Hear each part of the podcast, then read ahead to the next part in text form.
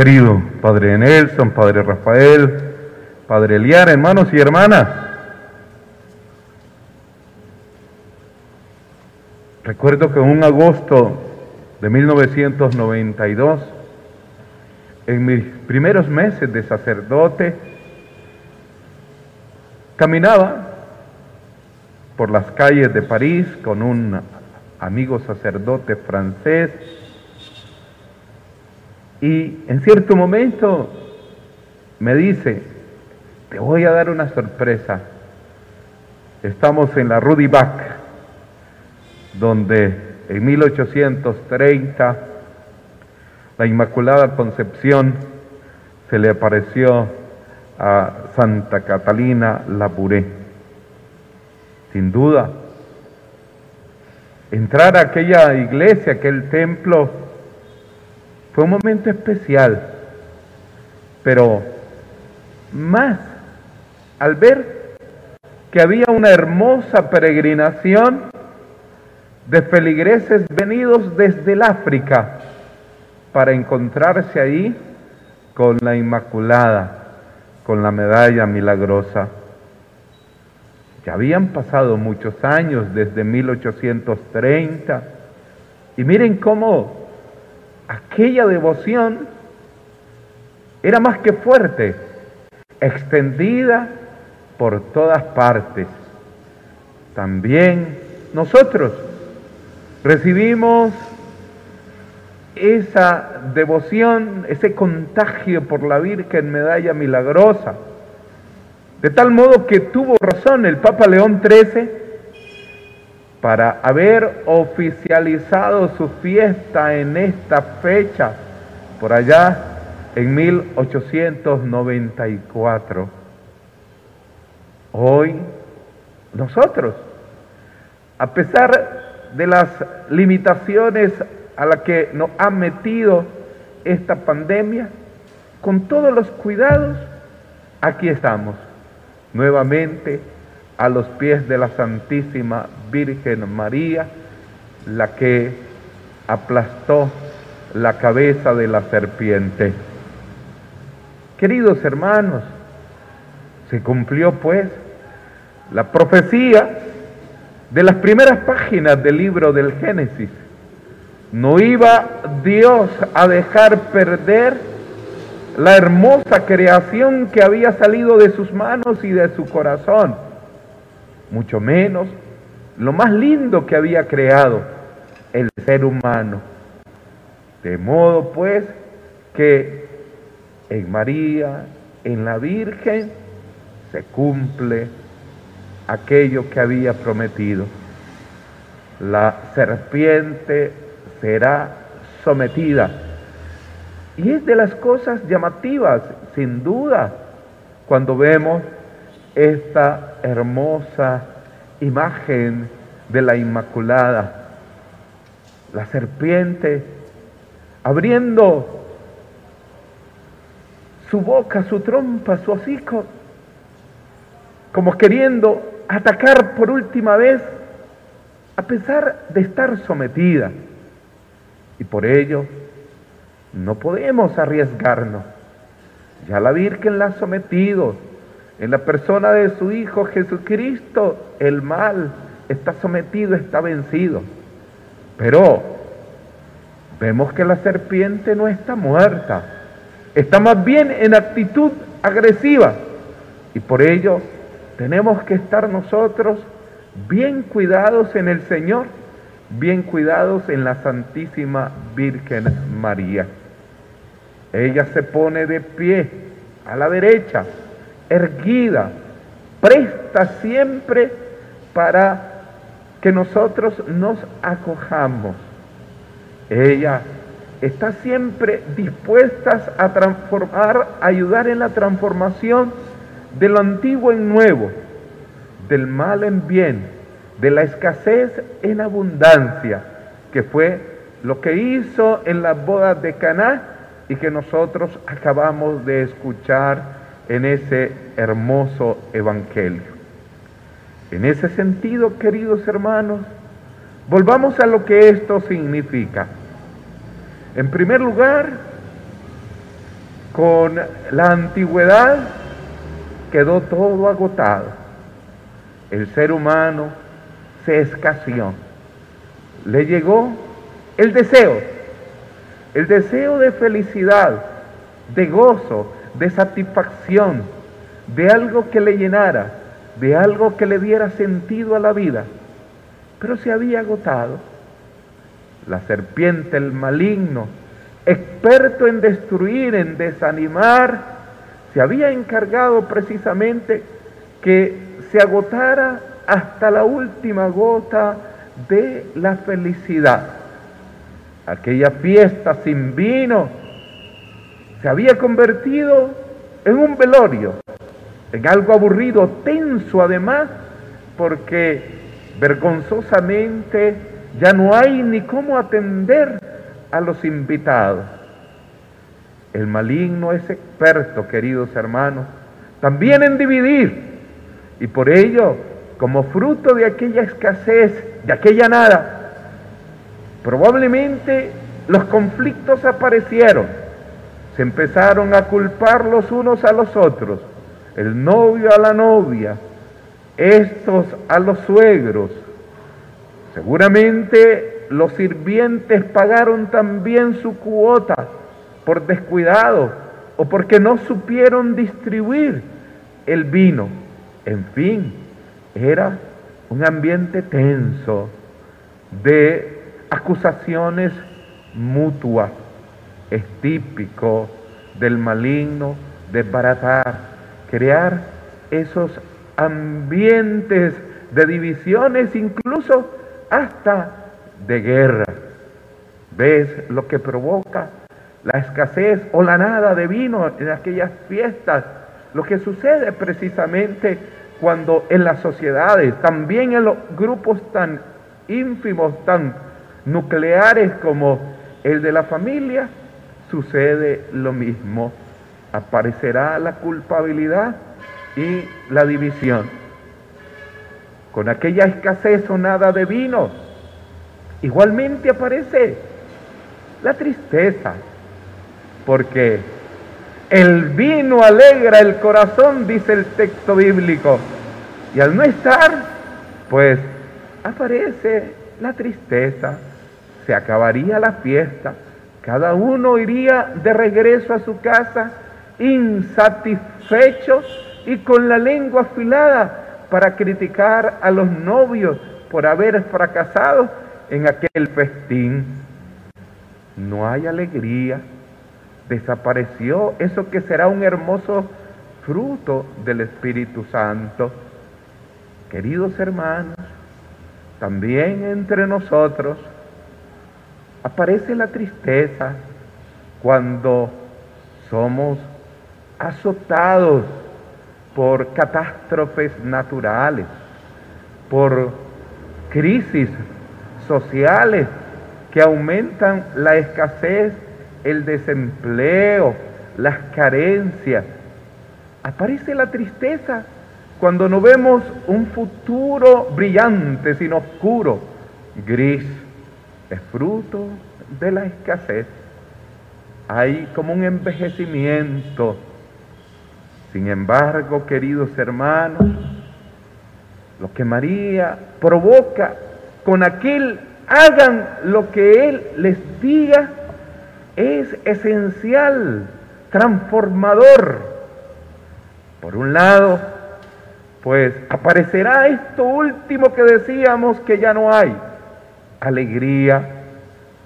En efecto, queridos hermanos, cuando el pie de la Virgen somete la serpiente y sabemos que es la generación que nace de ella, Jesucristo, Señor nuestro, aflora todo aquello que causa alegría, sobre todo el tener dentro de nuestras vidas la presencia de Jesucristo, Señor nuestro, que fortalece nuestra esperanza y fortalece nuestras relaciones fraternas. Desaparecido el hombre viejo, aparece ese hombre nuevo en Cristo, Señor nuestro, y con él la alegría, el gozo, la paz, todo eso que el Señor nuestro nos sabe dar.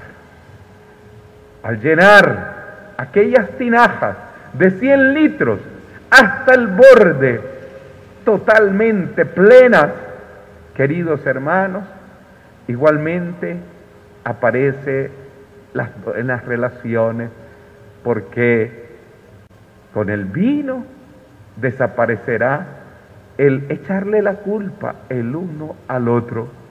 Ya no importa siquiera quién hizo aparecer ese vino. El novio agradecerá a la novia, la novia al novio, el novio a su suegro, la novia a su suegro. Incluso los sirvientes también agarrarán su cuota de bondad porque creerán que ellos solucionaron el problema. No importa de dónde vino la solución. Lo importante es que se calmó el ambiente, se relajó el asunto.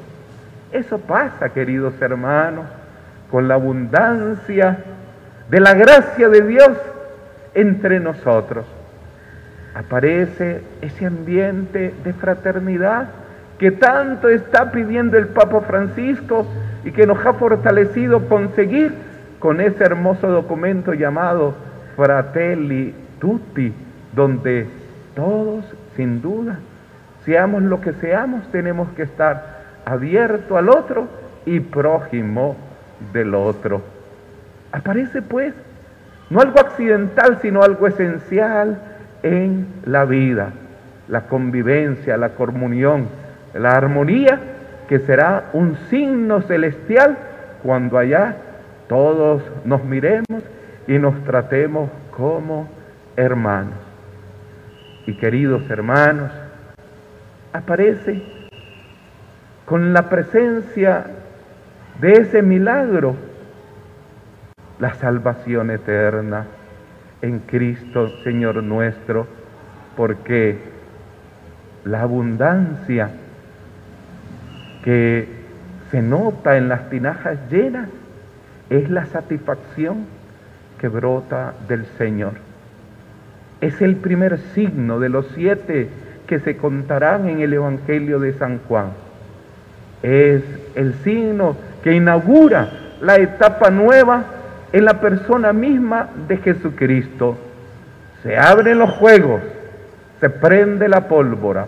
El primer signo manifiesta que el que está ahí no es un cualquiera, es el Señor.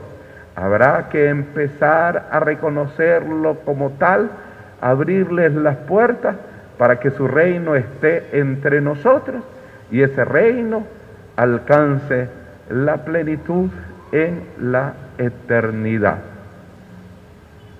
Después de aquella experiencia de 1830, queridos hermanos, esta medallita que fue mandada a hacer por la Virgen misma a Santa Catalina y luego extendida por doquier, yo mismo, de muchos fieles devotos, he recibido a veces miles y miles de medallas para que las regale. Seguramente aquí entre ustedes también los devotos, los mayordomos, las mayordomas, han regalado miles y miles de medallitas. Y eso es bueno hacerlo, porque por un lado es estarle diciendo a la persona, la Virgen está contigo la tiene cerca, te está acompañando, no te ha abandonado. La gracia que brotan de esos rayos de sus manos, tal bien te alcanzan a ti. Siéntete protegido, siéntete que estás cuidada, cuidado. Y más en estos tiempos, hay que hacer sentir esa presencia amorosa de la Santísima Virgen María que en esa medalla está mostrando su poder. Y por otro lado, mis queridos hermanos, también, pues es ayudarle a las personas a tener mayor devoción a la Inmaculada Concepción de la Virgen María, porque con ella estamos bien representados. La primera criatura, la Inmaculada, la creada sin mancha, ella nos representa y quiere que todos nosotros alcancemos esa plenitud del cielo que ella ya alcanzó. Recuerdo muy bien y me parece que fue ayer cuando después de una misa del novenario de la Virgen de la Medalla Milagrosa en una parroquia donde a diario se abarrotaba cada uno de los días del novenario. Y una persona bastante robusta llegaba con su hija que tenía problemas en, su en sus piernas de nacimiento, de manera que la traía con una silla de ruedas y su otra hermana. Uno de los días del novenario, mire que no trajeron a la joven en aquella silla de ruedas. Terminó la misa y como a la media hora me llamó esa persona robusta, la mamá de la joven de la silla de ruedas, con una fortaleza impresionante y me dice, Padre, usted se dio cuenta que hoy no fue mi hija a la misa. Sí, y me extrañó, pues en este momento el fuego la está consumiendo, porque la casa a la orilla del lago cogió fuego y ella parece que no pudo hacer nada. Pero estoy serena y tranquila porque el mal quiso hacernos esta jugada fea, pero yo estoy seguro que a ella se la llevó la Virgen. Mañana la vamos a enterrar con la seguridad y confianza de que ella ya está con la Virgen. Se nos fue en días hermosos de la medalla milagrosa. Aquella llamada me sorprendió por la seguridad, la serenidad y la confianza que aquella señora tenía de que su hija iba a estar con la Virgen allá en el cielo. Y seguramente así es porque se quemó esa noche. Queridos hermanos, nosotros también estamos llamados a tener esa confianza, esa seguridad en nuestra Madre, en la medalla milagrosa. Pidámosle pues que en estos tiempos difíciles como son, tire su mirada hacia nosotros, continúe atrayendo la bendición de su Hijo Jesucristo en nuestro favor y aquella escasez de vino se convierta en abundancia de gracia. A ella pues nos encomendamos para que cumpla su tarea, su labor de protección a estos sus hijos queridos. Amén.